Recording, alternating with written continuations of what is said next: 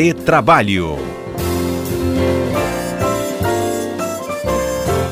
Bem, nosso quadro Retrabalho acaba de entrar no ar e já recebe os nossos comentaristas, Alberto Nemer, Cássio Moro conosco. Boa tarde, Alberto. Boa tarde, Fábio. Boa tarde, Cássio. Boa tarde aí todos os ouvintes da CBN. Boa tarde, Cássio. Boa tarde, Fábio Nemer e ouvintes, tudo bem? Tudo bem, bem, e também é ótimo o nosso assunto aqui de hoje para o nosso ouvinte também ficar atento a discussões que estão girando em torno do FGTS. Bem, o destaque é a proposta do governo federal que está estudando aí uma redução de 8% para 6% na contribuição que é paga para o fundo. E aí, né, tá no nosso universo de discussão, vamos a ela. Quem pode começar?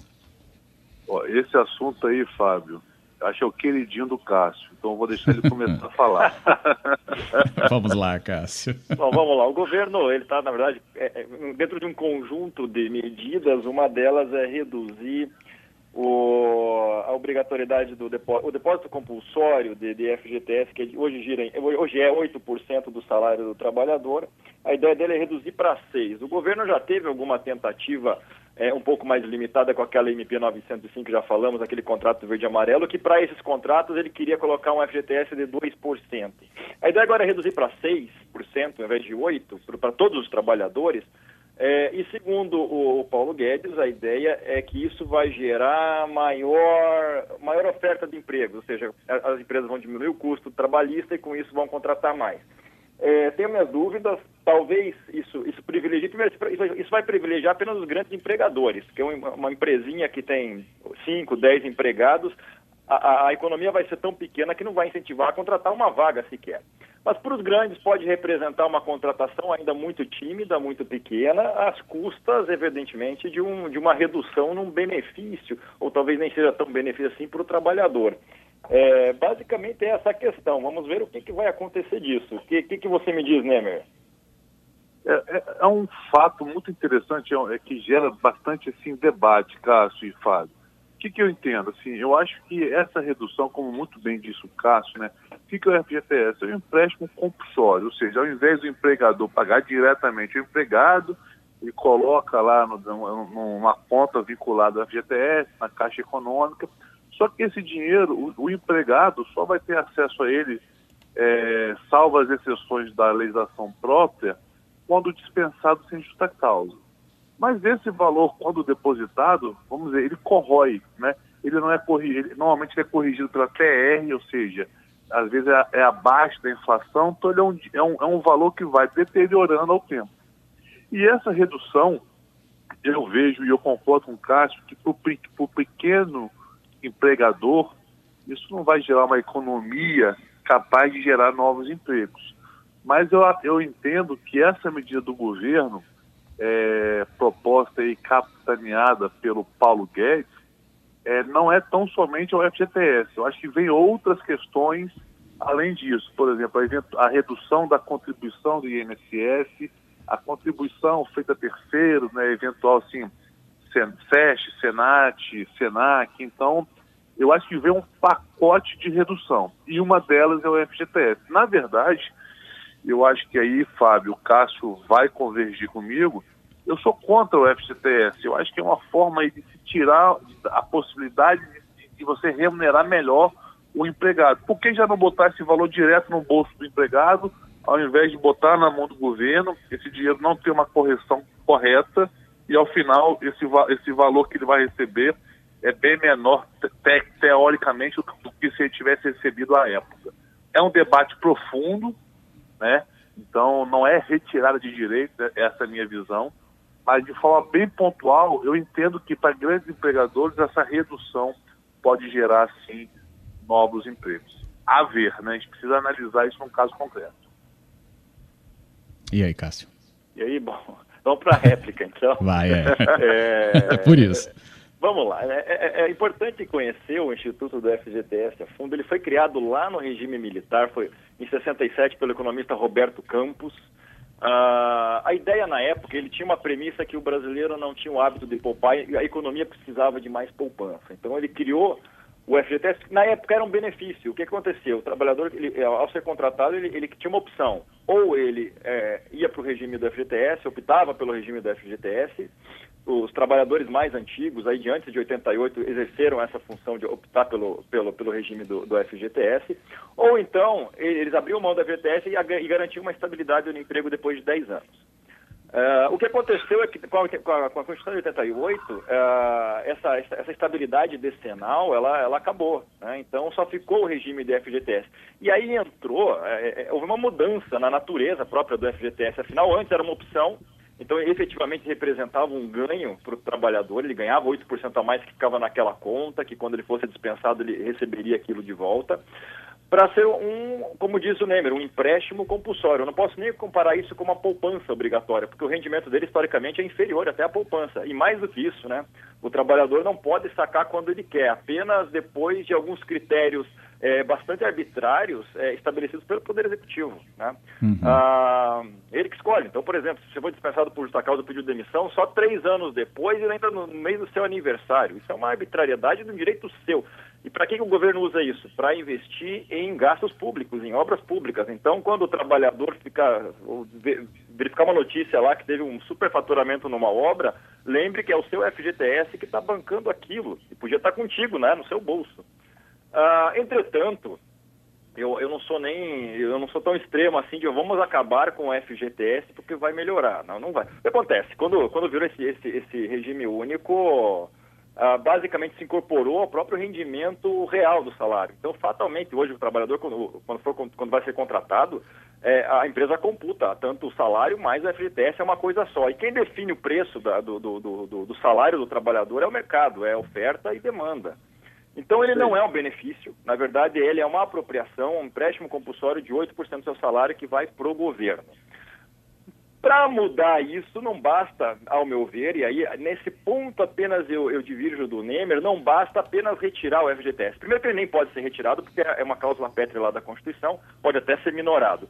Mas hum. eu, eu, me parece que a medida isolada de retirar o FGTS não ajuda, porque se precisa ter uma medida de redução, de redução até do FGTS, que me parece, na essência, um empréstimo compulsório que não deveria existir, acompanhado de políticas de valorização da mão de obra e aumento de salários. Senão, não tem o porquê. Né?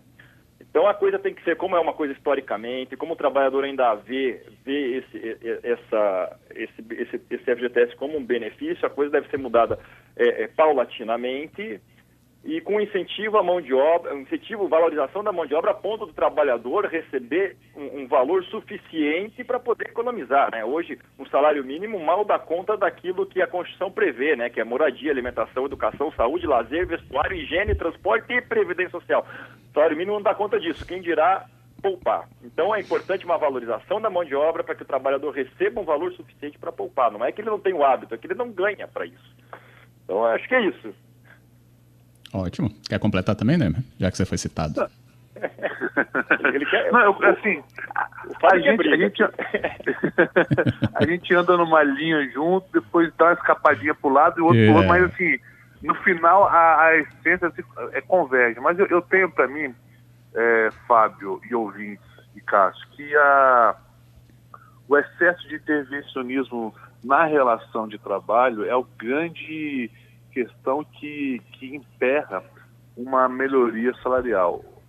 E eu concordo com o Cássio, eu sou grande defensor disso. O que gera um, um bom salário não é excessos de direitos, né? Na verdade é o mercado, é a economia. É, é, é, quando se tem uma economia forte, por consequência, se tem bons salários. E quando não se tem essa economia forte, por consequência, não se ou não se tem bom salário, ou se tem grandes demissões, né, grandes dispensas. Então, essa, essa, essa forma engessada hoje da nossa legislação trabalhista, aliada com uma rigidez, um excesso de, de, de, de rubricas, excesso. E, por exemplo, um empregado hoje que você paga mil reais, ele te custa mais mil e duzentos, né? Então, ou seja, te custa R$ 2.200, mas para o bolso do empregado vai mil reais. Então é essa fórmula que tem que ser, tem que ser equalizada. Uhum. Não se paga de uma forma melhor também para o empregado, porque o custo do empregador é o dobro ou mais um pouco. Então é, é, é essa reforma que, é, que tem que ser feita, tem que ser enfrentada. equalizar essa balança, menos dinheiro para o governo e mais para o trabalhador. Menos essa no... intervenção. Sim.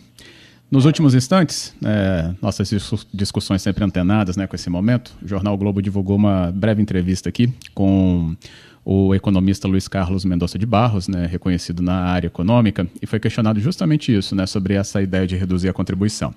Aí ele afirmou que ajuda a desonerar a folha. Nesse sentido, vai na direção correta, porque a empresa hoje paga um salário de 10 ao funcionário, mas tem encargos que obriga a gastar 20. Acabou de dizer isso, né, Nemer? Só que aí ele fala, né? Mas o FGTS, que é uma poupança compulsória dos trabalhadores num país que poupa pouco, ficará menor.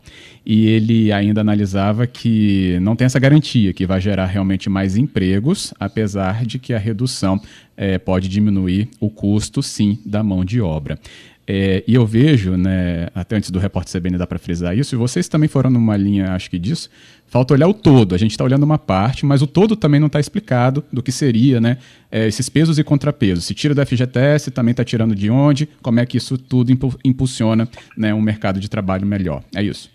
Exatamente. Exatamente, mas é, isso aí tem que ser um pacote tem que ser um pacote, não só mexer no FGTS, a gente tem que mexer em outras estruturas uhum. que também encarecem é, para o empregador e não vai, não vai para o bolso do trabalhador, vai para o bolso do governo.